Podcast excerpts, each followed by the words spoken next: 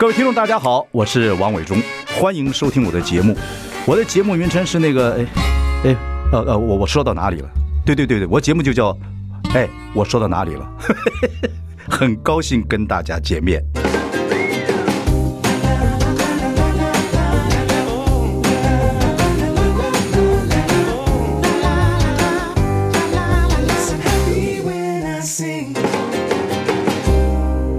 大家好，我是王伟忠，欢迎收听。哎，我说到哪里了？我们已经开直播，欢迎上中广流行网及王伟忠的脸书粉丝专业收看。我们今天请到好朋友啊，盛智仁。Hello，伟忠哥好，各位听众大家好。对，我们要 Man's Talk 一下，因为常看你的文章，而且昨天呢，我去丹江大学呃有个座谈会，是，然后学生有很多问题，我们要问问你。现在是专业经理人，开玩笑啊。哎，这个从学界跨到这个政界，政界跨到商界。哦，跨三界，每一个界都混不下去，所以就一直不是不是流窜。哎，我觉得看着你所有的变化是值得大家来 Man's Talk 一下。哦，这过程真的非常多。好，第一个我想问你一个问题，我在听别人讲的，听听众朋友有些朋友问一下，因为大家现在知道到餐厅啊，到饭店都在缺工，嗯，年轻人不做服务业，嗯，有这个现象。然后呢，我听说。你们军品啊啊！但我们还要叫出甚至人现在是云朗观光企业集集团的总经理。你们军品饭店，我听说在疫情开开快开始的时候，你们就把所有的员工先安抚好，嗯，先说哎，我们度过这个难关。是，所以这些人到后来都没有跑。当然，我觉得这是老板的理念了哈，就是说，是张安平的概念吗？对对对对对。其实我当经理人哈，就是。疫情大概过了两三个月，我们发现说，哇，这个这个看起来是会有一个长期抗战的时候啊，我就。呃，也做了一些，我必须要提一些方案嘛，哈，我就呃提了一个说高阶主管减薪哈，百分比一个百分比，然后呃基层同仁哦一一个月比如少上几天班哈，这样子把公司的这个现金流能够稍微再控制一下嘛，那老板就跟我说这个什么东西，我就刚刚我就想说大概是是这样的一个试算的结果，不同的 scenario 试算的结果，他说这个不用给我看，他说我我没有打算这么做，他讲了两句话，第一个是说。呃，以前如果有赚钱的话啊，是大家一起努力的结果啊。那我我没有办法说，现在一个疫情下来，我立刻就让第一线的同仁啊去承受这样子的一个一个损失了。嗯。第二个，他说我以前如果有存一点钱的话哈，现在就是拿出来用的时候啊。就他讲的。对，就他这样就他讲，他他他就他们两夫妻就自己增资了一大笔钱到公司来说，未来两年啊，当时我们他假设疫情两年啊，未来两年如果。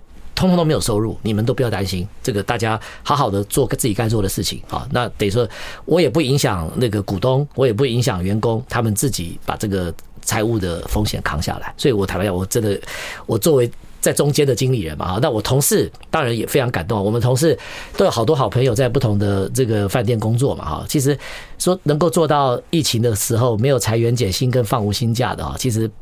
并不是那么的多啦，啊，那我觉得，所以那个时候老老老板的这个做法，就老板这样照顾员工，然后员工也在这两三年的期间哈，尽他的全力想办法帮公司开源节流。我看到一个其实蛮好的一个互动嘛，对对对对，其实我公司我也这样做，是我这个做老板的也这样做，但是我们人口那么少，我们的人口那么少，你 们人口这么多，不容易哎，啊，其实光光台北军品一个一年的亏损哈。都是以亿来算的了。对了，对了，对。然后包括整个集团吗？包括云平什么都是这样。全部整个云朗，对，整个云朗。云朗集团，对。哦，那是真的不容易啊。OK，所以你们的人才的流动并不多，相对好一点啊，相对好一点。可是。呃，面对缺工的问题，这个是全面的。好，这我觉得是全世界在疫情过后那个蓝领哈，几乎都都缺工了啊。它原因是什么？为什么？有有有传承说对，包括我相信听众朋友知道，就去饭店，甚至到日本，嗯，日本以前很少用外外外籍工人，还有机器人，还有机器人。现在很多来自什么巴基斯坦的什么的都很多，还有菲律宾的啊。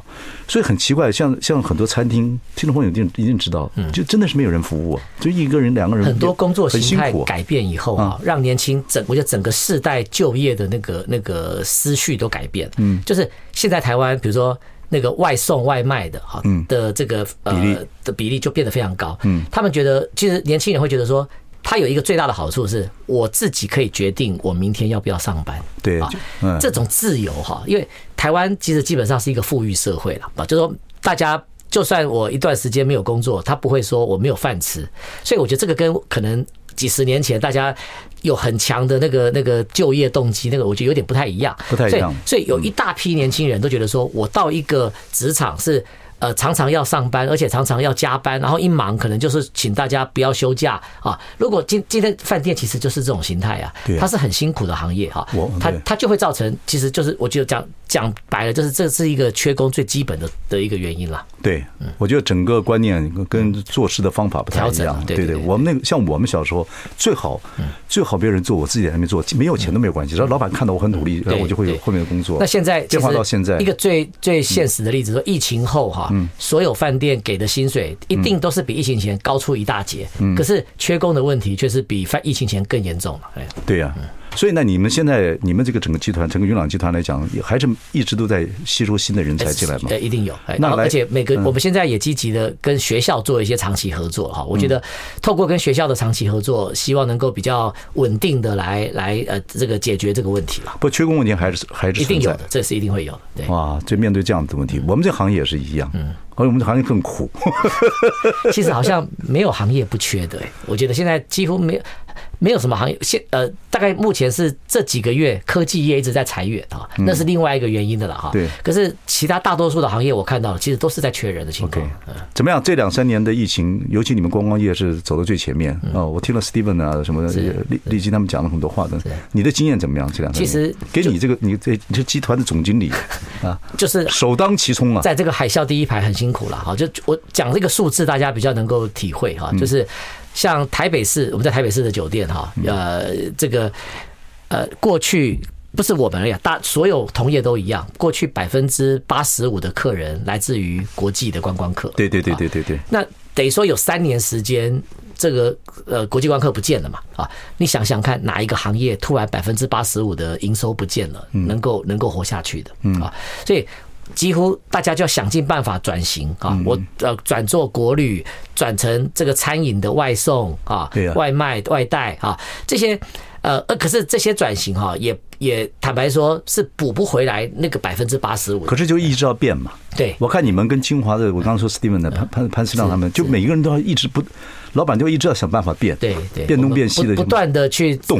采取新的商业模式，然后去看新的做法跟机会哈，在这个都一滩死水的那个疫情下的市场，要杀出一条活路了。不过还好，现在终于开放了啊，终于看到了，只是说开放了又又要又要面对缺工的事情，等于说一波一波的问题要要解决了。你那个是从政界下来之后就没有多久就到云朗集团，对，大概过了就是几个月嘛，几个月。对对对对。然后呢，做了多到现在多少？十一年多了，十一年。对，你看你从四十几岁啊。啊，四十几岁做五十，现在五十五岁了嘛？对对，哇，说起来，甚至人还是很辛苦啊。过了几年，没有过几年好日子，就碰到疫情，又要面对很多问题啊。是啊，是啊。其实每一个工作没有不辛苦的啦。其实我我换了这么多工作哈，就是从从教书到到政府到企业哈，其实。我觉得大家都有一个问，呃，普遍的现象都是看到别人工作的好的那一面，然后自己会很干掉自己工作辛苦的那一面。其实，呃，我觉得每一份工作他辛苦那一面啊，外你不是在这个行业的人，你都不太知道。我甚至面对了很多很多人生的百态，是吧？小时候家里做杂货铺啊，然后求学。爸爸实在是很棒啊，没有给什么烦恼，让你好好读书等等等等。我真的是太感谢我的父母亲。对对对，然后又去读书，读书回来又到政界，政界当然碰到很多呃很多钉子了，啪啪啪。后来到又到所谓的商界，你现在面对压力跟困难，是不是已经习惯了？是不是甘之如饴，跟吃糖一样？我我觉得我大概在。政界离开的时候遇到的这个国庆晚会的这个事情啊，他帮我把我的 EQ 哈提升到一个那个很高的水准。你形容自己那段事情是那个时候是人接近地狱了，对不对？对啊，对啊。如果我可大家可以想象嘛，就是说你没有去做不不对的事情，然后在几乎有一个月的时间哈被拿出来这样子不断的造谣公审，然后各种侮辱哈，那。呃，当时就每天想着说，我怎么去面对，怎么去说明啊，而且还落到说，这个呃，必须要辞职明志，对不对？把自己把案子移到剪掉，说那你们去把它查清楚啊，来还我清白啊。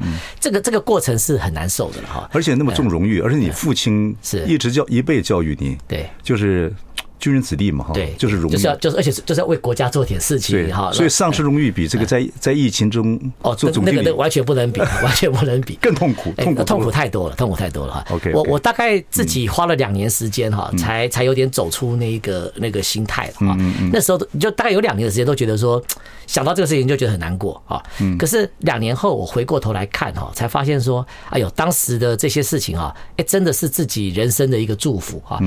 有几个层面嘛，第一个是说，他让我回过头来看，呃，觉得，哎，我我不管是面对挫折跟困难的 EQ 哈，以及让我看到人生什么才是重要的哈。其实坦白讲，年轻哈的时候，为了要有名啊，哈，为了要有一个好的名声啊，然后这些，其实其实会有很多就是这些这些执着了哈。后来就觉得说，经过这个事情，就觉得说，其实人生里面比较重要的哈是。家人的那种呃支持哈，家家人亲友的那些关系，朋友的支持哈，我觉得那才是真的重要。我在我在那些位置的时候哈，有一堆人想来跟你交朋友啊，你会不小心以为是你自己很棒啊，说是人家真的都想都很喜欢你。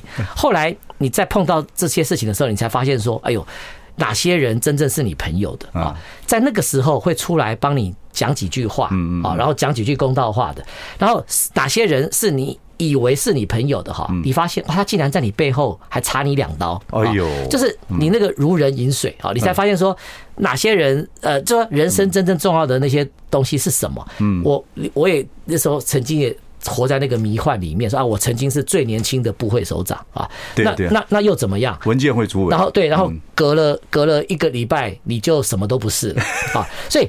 那些那些是空的啦，人走茶凉。对，那些是空的。然后你真正在这个过程当中，你你你的信仰啊，你的朋友，你有信仰吗？我是基督徒。OK，我觉得当然我的信仰也带给我很大的支持，很大帮助。对对对，信仰跟我的亲友哈，在这些过程当中，我觉得，但我发现说，其实人生里面那个东西才是你你你这一辈子人家拿不走的东西。最重要还是你太太。嗯，对。OK，好，休息一下，马上回来。I like 大家好，我是王永忠，欢迎收听。哎，我说到哪里了？我们今天请到的是云朗呃这个观光集团的总经理盛志仁，盛志仁这个从学界跨到政界，从政界又到了所谓商界啊，这一路以来有很多人生的一些过程跟智慧。你要跟我们听众朋友分享一下？不敢不敢。我看两篇文章，我很喜欢你你的文章，一个是讲你这个小时候长大，嗯，爸爸是军人，退下来之后就开个杂货店，对。对，然后跟妈妈把你这个养大，是。啊，你妈妈那时候是越南，从哦，她是越南，呃，她也不算华侨，其实她是从大陆逃逃难哈，就说打仗嘛哈，对，就呃呃，这时候我的外公外婆就带着他们这样逃逃逃到越南去，对，可是因为他们家里人太多了哈。呃，养他小孩有有五个嗯，所以他就把老大，我妈是老大，就把他留在越南了。然后他们其他人就就呃，等于说留在越南，让让我妈妈的外婆来来带他长大。嗯嗯然后他们就回到台湾啊，然后到我妈差不多呃快二十岁的时候，他才回到台湾来来跟家人呃会合。OK，所以你爸跟你妈年纪有点差距，有点差距。然后他们也也是就是以前他们这种算是这种老兵这样哈，就是人家介绍，对对对对对对对。对对，所以你就这样子，你就你们家几个兄弟姐妹？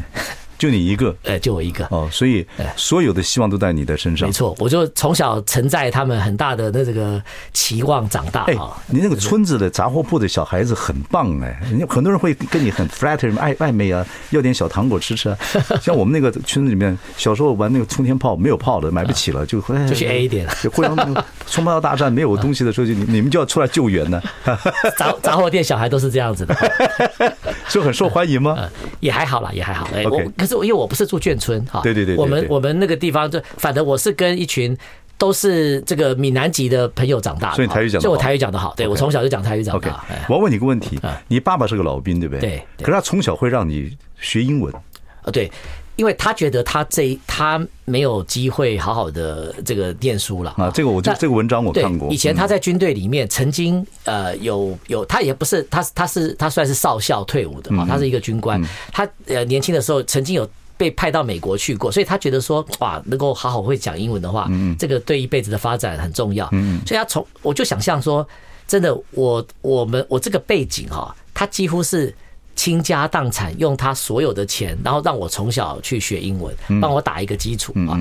然后我大概在那种幼稚园时代哈，他抱得动我的时候，每天抱我在那个杂货店面前这样散步，我记得好清楚啊，就跟我说：“智仁啊，你要好好念书啊，以后长大要去美国念博士。”你爸是哪里人？江西。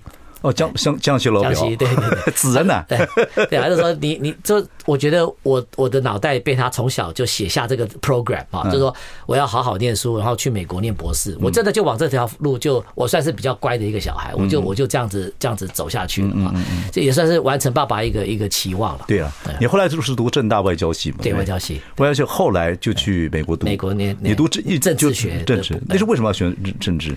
我其实也挣扎了一下，我当时哈，我我我两边我都申请，我有申请到像 NYU 的 MBA，嗯。啊，然后我也申，因为我纽纽约大学。纽约大学的的 MBA，然后跟像西北的政治学的博士，哈，这个完全是两条不同的路了啊。像我我妈妈的这些的家人啊，像我舅舅都跟我聊，都是提醒，就是建议我说啊，去念 MBA，两年就念完了，然后都薪水也不错哈。那啊，可是我后来想一想说。还，如果我还是念自己。比较有兴趣的事情，对政治有兴趣，对我对政治有兴趣哈，就是我觉得念这个，我我我我，那虽然说可能要念个六年以上哈，念博士也比较久，然后出来也不一定找得到工作，而且找到工作的薪水跟 MBA 的大概也不太能比啊。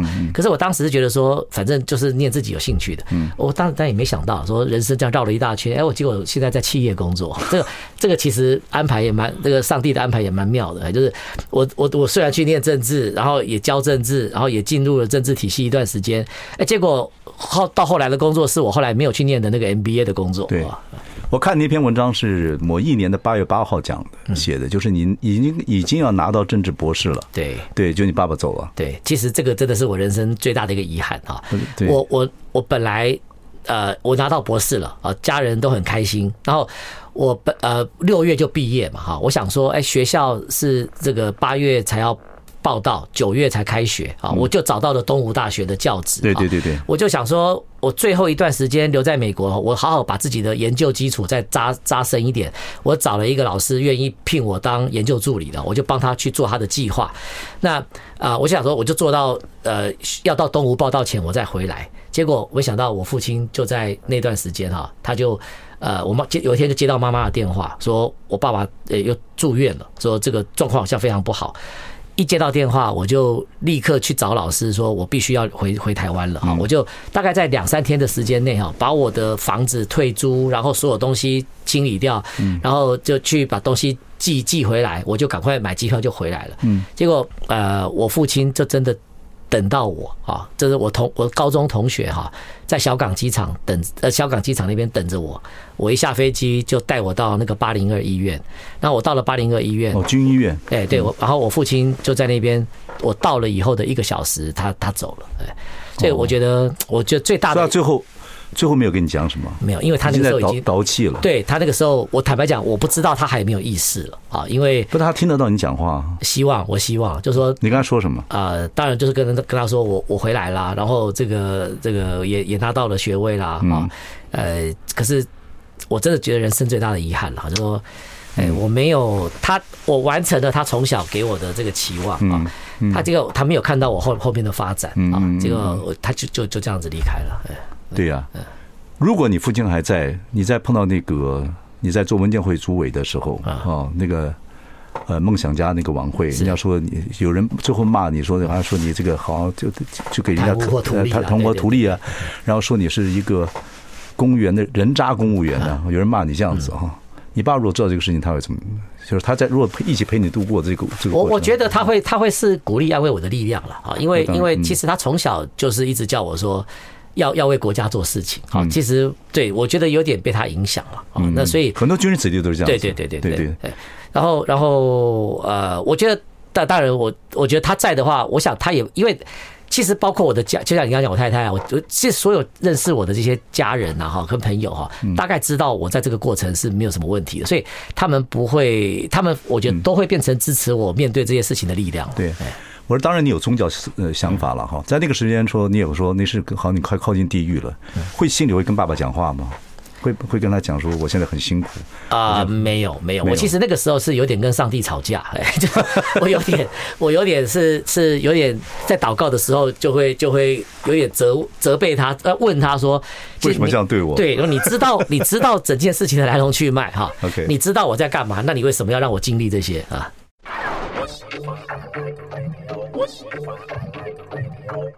大家好，我是王永忠，欢迎收听。哎，我说到哪里了？我们今天访问的是云朗观光集团的总经理盛志仁。我们说盛志仁从学界跨到政界，政界跨到商界。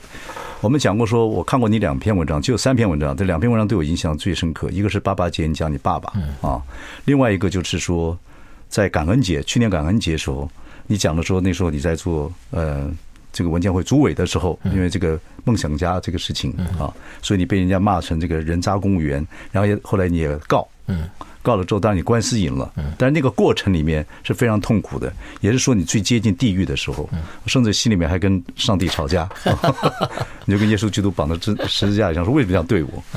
当然你说当时的磨难，现在现在是一种祝福，可是那个过程里面。是非常非常痛苦的，过程是痛苦的啦。对对对，那几乎是人格摧摧残了。对啊，对对对对。其实我坦白说，我们呃从外面这样进到公家单位哈，都绝对不是为了利啦啊，因为我当时一进去呃政府单位工作，我的收入是我原来的五分之一。对，因为我那个时候在电视台主持政论节目。对啊，你说名嘴啊。对啊，那个那个那坦白讲，您也知道说。这个主持费用是蛮高的啦，那个比起来宾的费用是不多，可是主持人的费用是不错的。对对对对对对。那那可是后来郝市长就是这个三顾茅庐哈，就一一直这样说服我。我后来进了市政府，我的收入剩下五分之一啊，在我那个时候才三十多岁，然后房贷才刚刚刚刚在缴哈。嗯嗯。其实我我不是那么在意说那个收入的的的人哈，可是没有想到说你没有在意钱了，结果你没想到。这个在自己的名声会被这样子糟蹋，这个老天爷就会看你打你的七寸嘛。你最在乎的名誉，真的，而且你爸爸是军人子弟，像我们都爸都是军人子弟孩子，荣誉最重要。是，他打你的七寸，打完你这个七寸之后呢，你是增加了功力还是？我我我觉得是增加了功力。那是都那是好多年之后才体会。对对对对对，就说我就说痛苦了两年嘛啊，然后后面才发现说，哎呀，这个。哎，上帝有他的美意了啊！他把我抽离了那一个政治的互相每天攻来攻去的环境。你这样讲，那很多人说你抽离，那我们很多人还没有处理怎么办？对，可是我我我也有点发现说，嗯，好像有些人还蛮 enjoy 那个过程的。哪个过程？就是互相骂来骂去的过。我我是很不喜欢政治里，我我其实我觉得做。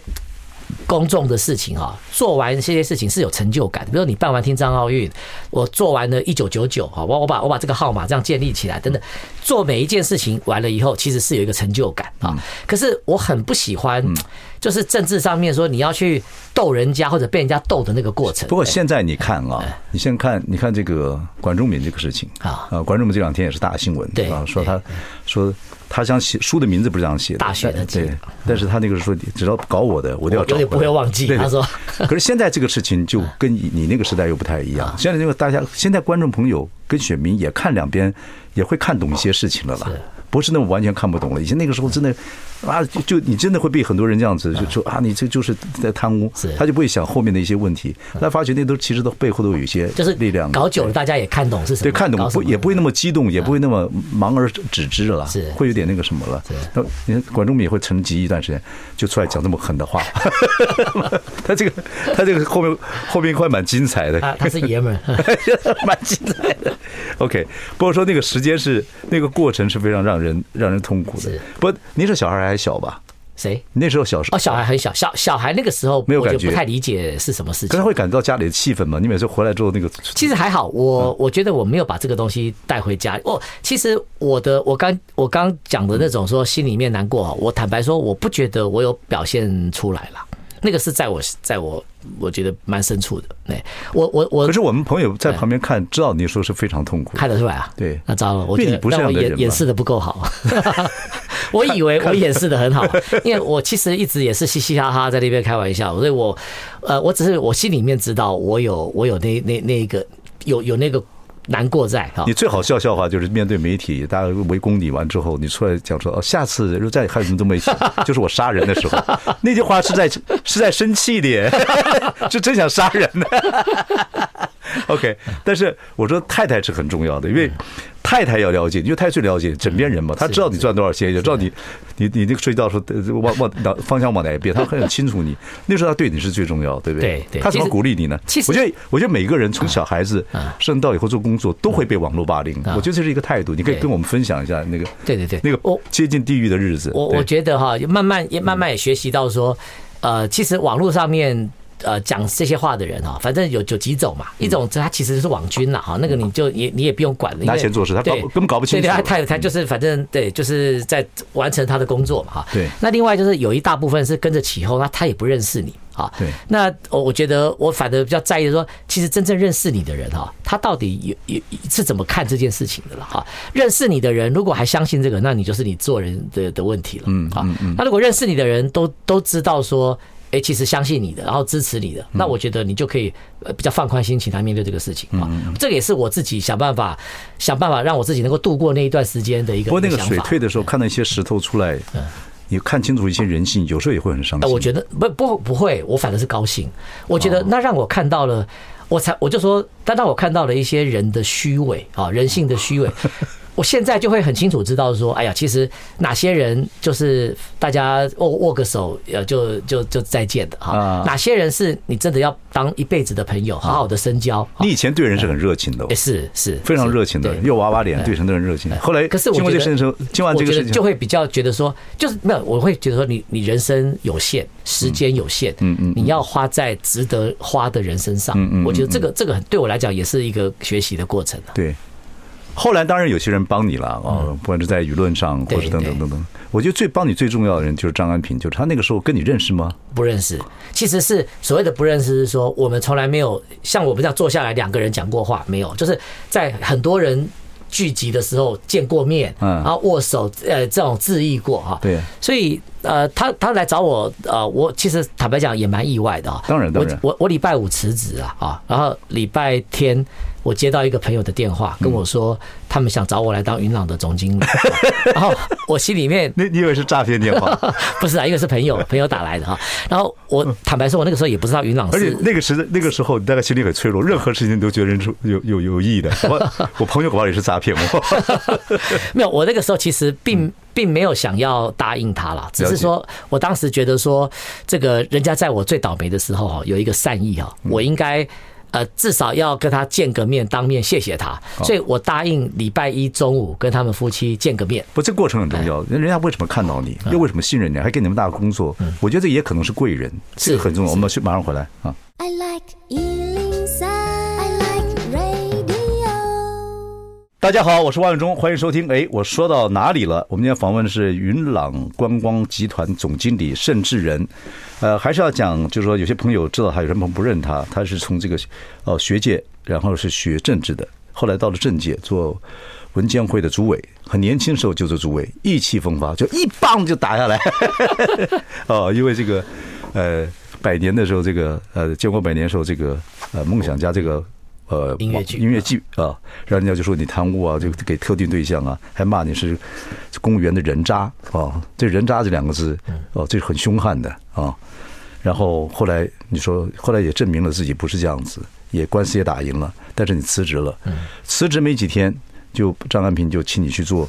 云朗观光集团总经理是对你有，我说那时候可能诈骗接，那个心里心里很脆弱。你在讲什么的，我不相信，离开我。对啊，我我当时也真的觉得有点太跳痛了啦。哈，就说我的我的背景跟我。经历的时候完全搭不搭嘎，所以我也不敢答应这份工作哈。所以当呃隔天中午，我跟他们两夫妻就是呃对见面呃吃中饭嘛，然后就我我我算是当面跟他们用另外一个方式婉谢了啊。我跟他们讲，你连考虑都没有考虑过？对，因为我我觉得我不适合了啊，我就跟他们讲了三个三个理由。我说我说谢谢你们给我这个机会了哈，可是呃你们可能找错人了哈。我说第一个是说。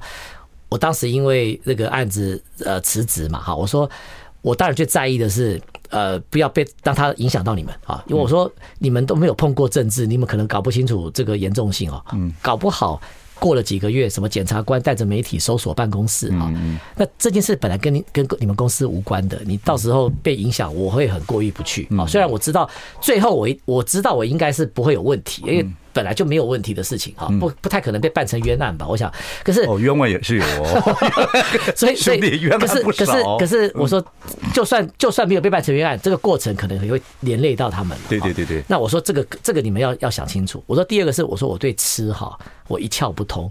我们这种 乡乡下长大的这个小孩子，你说要我搞那个五星级饭店的餐饮哈，我我说我这个一窍不通。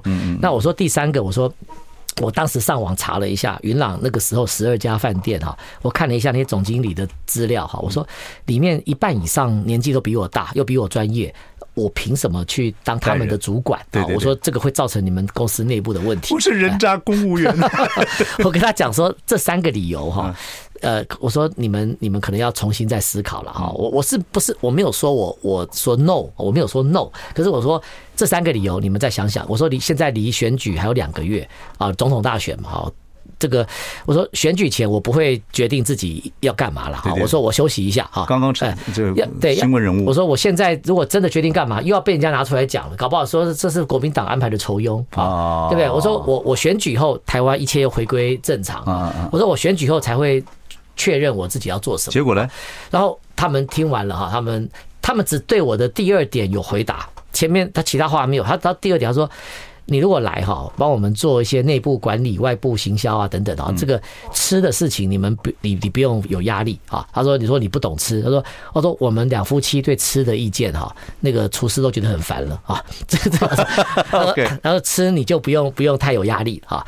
那这是他唯一有我讲的这三点，他唯一回答我的我的一点啊。那后来我们就没有再讲这件事情了。等于说，等于过了两个月以后，我这次就等了你两个月。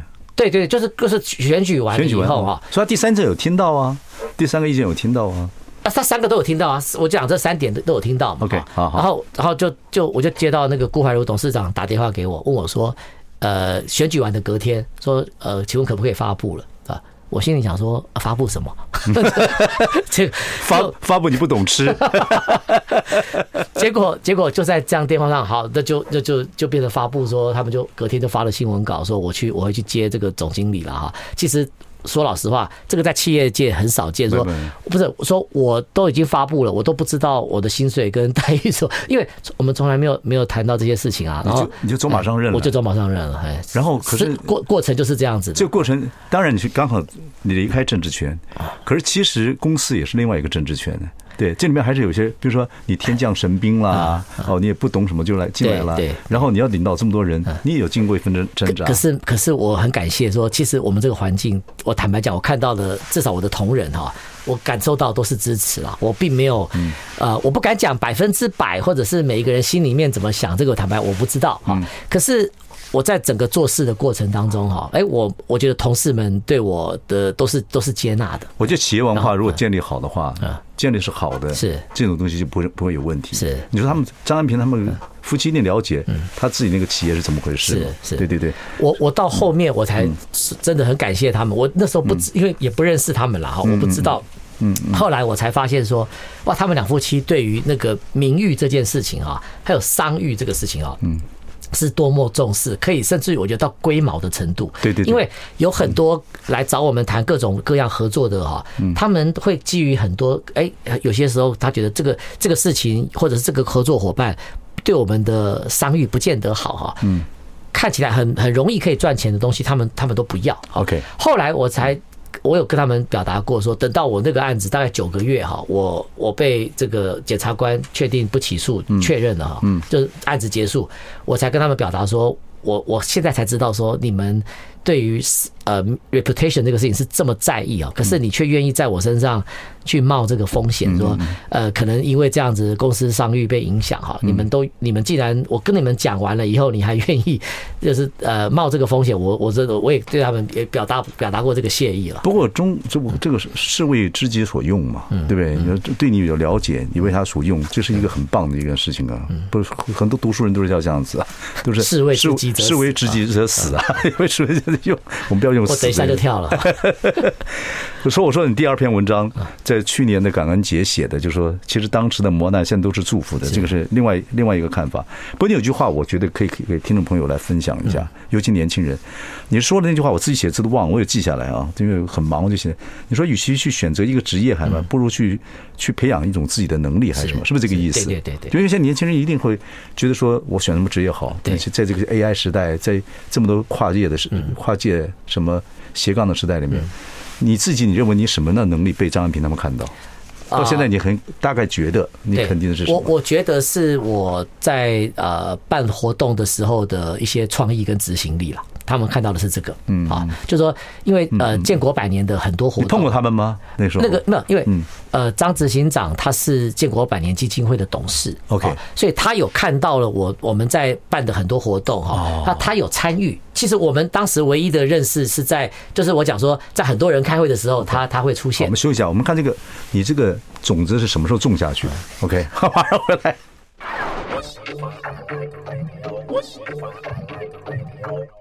大家好，我是王伟忠，欢迎收听。哎，我说到哪里了？我们今天访问的是云朗呃观光集团总经理申志仁。我们刚才讲了，就是说你从这个政界啊下来之后啊，当然是经过一些风波，很大的风波，对你影响很也很大。然后那时候当然心情都很坏的哈。当然张安平跟顾怀如就找到你，所以你要不要接我们云朗集团的总经理，把你给吓的啊。经过两个月大选结束之后，你就说大家不要风平浪静了，人家就说你可以来了，嗯，对。那我就说这个说善缘好了，人家也是说起来也是贵人嘛，是对不对？然后找到你，那我说你就像你讲的一句话，与其选一个职业，不如选去培养一种能力。对，所以你是什么能力被这两个人看到，愿意跟你这个给你这个 benefit？对啊，我觉得就是我在呃，我那个时候就是在台湾，其实做了几个大型活动啊，就是说从从听奥开始到建国百年的一系列的活动哈，我觉得他们大概看到说在。办理这些活动的过程当中的一些创意跟执行力了啊，所以他们也希望说，在这个饭店里面，呃，我想了哈，这个当然我们没有没有直接谈过啊，我想他就希望说我们带进一些新的做法啊，就说有别于传统的这个这些想法。你觉得是这这你这个？我我觉得是这个了。你这个能力从小就有吗？最重要是执行力还是什么？其实还是沟通跟别人沟通能力。我觉得这都要有，都要有。就是说，因为你做一件事情，绝对不是靠自己做的，一定是靠整合很多不同的意见啊，然后有一群团队一起努力做啊。嗯，所以你能够能够有能力去呃跟大家沟通啊，然后能够有一些比较新的想法，而且要而且有一群人愿意跟你一起做事啊，我觉得这些这些都是很重要的。你当初选政治为你的要当硕士跟博士，要要要 major in 这个这个政治，政治就是管理众人之事。嗯，所以当初你要你读书的时候选政治当要当博士，嗯，你也是这个想法吗？就是说你要你想对众人的事情去做去做管理跟体会吗？还是对？其实我我的初衷只是我是希望就是在学校做研究啊，我并没有我我跨入政界也是有点误打误撞啊，就是呃因为。呃，其实两千零四年哈马市长的时候，他就有来邀请我去当文建会呃的这个研考会主委，台北市政府。对对对对，我我没有去了哈。那后来呃，到两千零六年那个呃郝市长邀请我去一模一样的位置。其实说老实话，如果你看那个政治现实，如果你对政治是有企图心的人哈，你在这两位同样当市长的人的选择里面。一十个有九个一定是跟马市长，不会去跟郝市长做，因为马市长那个时候大家就已经知道这个人是要去选总统的了。你看你眼睛亮的，对不对？眼睛现在练成亮的，好政治啊！那郝市长在那个时候是呃刚刚当才接，他还不知道说后面是是怎么样，对不对？哈，所以我我真的不是有有这样子的，算是说自己的企图心要去做这个事情。OK，完全是因为比如说他们邀请的那种那种平凡度啦，那种有点被他的诚意说服。你什么时候知道说你有这种呃这种怎么讲叫？叫 governor 还是什么？就是我觉得是听藏奥运这件事情，给我觉得这个事情改变我的人生啊。就是你这组合，他后来对对对，他后来那个郝市长，我我在市府三个月以后，我研考会跟青藏奥运是完全两件不搭嘎的事啊。他过了三个月来跟我讲说，这个事情看起来要开天窗了，因为已经剩下不到两年哈，就要就要办了哈。那所有的准备包括场地哈，所以他说你能不能够来兼？我心里也其实会。觉得说就找我接有点怪，我心里面觉得说我这辈子连运动会都没参加过哈，这个叫 叫我去。我听到办的是真的很好。那我所以说。我觉得我办听到的过程，我发现说，哎，我一个一个遇到的各种各样的问题，哈，从协调场地到到解决很多协会在过程当中提出的问题，哈，因为十八项运动就是有十八项不同的协会一起合作啊，那包括呃开幕式的这个导演到整合的各种各样的军方军方的参与等等哈，我才因为那个是我人生第一次所谓做事了啊，因为在学校教书。那个是做研究跟教学，那个是完全不一样。所以听奥这个事情让我感觉到说，哎，我好像有一些去去整合这个事情的能力。但你小时候是独子，然后其实没有什么兄弟姐妹。哎，可是我是在就在。从小跟邻居的孩子一起长大，对，所以你在那个邻居的孩子里面，你是有一点这个孩子，是孩子头吗？对对对对对，你是孩子头啊，有一点。娃娃脸呢，欺负小孩啊，不欺负比我更小的。不，我说说 leader 的话，做 leader 有好几种，有一种是真的是就是猛张飞嘛，或项羽型的嘛，就破釜沉舟，对不对？带大家就就打仗的。有一种是真的调和顶奶啊，等等等等，很这个力量很厉害，所以可能是你后者比较是这一种，后者这样子哦，是文。文先文后武行的，是 OK。那这个东西你现在就很有自信了。再加上这次后来从这个在商业界这个这个做云朗集团的时候，有这样子的一个过程，是对。所以我说五十五岁现在到到这个六十五岁到七十五岁是很棒的一个年代啊。好，那你现在未来呢？未来现在有这个我比较感兴趣是又有个新的地方叫红叶谷的一个。一个什么温泉园区？温泉园区是去年开始，去年开始，它是在哪里？就是红叶少棒的地方，红叶少棒，延平乡红，就是红叶少棒的发源地。对对对。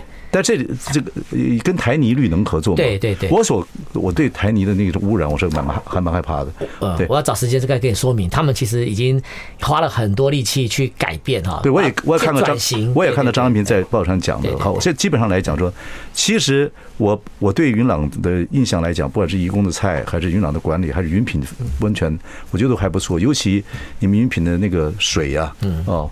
节省这么多的这个瓶装瓶装瓶子，对，还有一个净坛，还有一个净坛，哎，帮助大家把这个日月潭搞得很干净，对不对？是，这点我觉得做的蛮蛮有趣的。谢谢谢谢，因为我没有去玩过。其实我们在疫情期间哈，那个我们老板也是跟我们讲说，反正没生意哈，你们在这饭店里面大眼瞪小眼，这个这个不是办法，你们想想。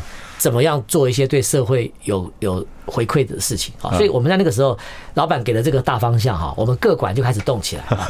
像那个军品啊，像那个义工跑去士林的阳明国小，帮他们做了三个月的营养午餐呐。那小朋友三个月到了以后，还拜托说：“你们可不可以不要走啊？”这个米其林三星吃了三个月，所以真的就是没 开，很开心呐。对。然后我们各馆出去外面，我们军品的同事每天下午去扫那个承德路跟华阴街啊，然后。云品就去净坛啊，然后现在现在净坛他们也进成一个一个 ritual 啊，就是呃会分啊，比如说几个月我整个坛这样子绕一圈啊，就是去一段一段这样子做这样子走啊，所以我觉得我们同呃同事的觉得说可以回馈社会，也是一件很在工作当中很棒的事情啊。对了，因为你们的永续经营也这个受到肯定啊，等等等，我不要替你们的集团再加分加分了哈，就这个听众朋友自己去体会。不过你讲的也有道理，我以前一个一个。村子里面的一个湖北的一个老伯很喜欢读书，没事就骂我，小维宗啊骂我，就敲我头说我不好好读书。我说那读那么书的有有什么用呢？等等等等。我说真的，就就跟他讲讲。然后他跟我讲说，我告诉你一件事情，就用湖北话跟我讲说，得意的时候，人生的得意的时候多做事，嗯，不得意的时候多读书。所以讲起来就是说，既然就你们老板讲的，既然大家现在没有什么生意，对对，我们想办法做事情，对，不还是帮小，然后。这个义工的就去帮小朋友做做午餐，然后你们就其他就云品的就去清谈。对，其实做真的做了很多，还去帮里长哈去照顾，因为里长听说那个时候疫情很忙啊，我们就去帮里长照顾这个呃独居老人啊，去探访啊，就说我我们就跟里长联络，我们各个饭店都去找当地的里长说，我们现在很很多人力，好，你你可以尽量使用。好好好，很高兴来接受我们的访问，谢谢伟东哥，而且还帮我控制时间，那边有个钟 五十九。呃，五十九分十，对对对，就不能再讲，不能再新话。十点的时候就不能再讲。其实我以前常常代班广播了，所以我很很了解这个流程。哎，以后这个我不我这个出去忙的时候呢，你就来代班就好了。好，谢谢盛智仁，祝福你，谢谢谢谢，加油加油加油，谢谢。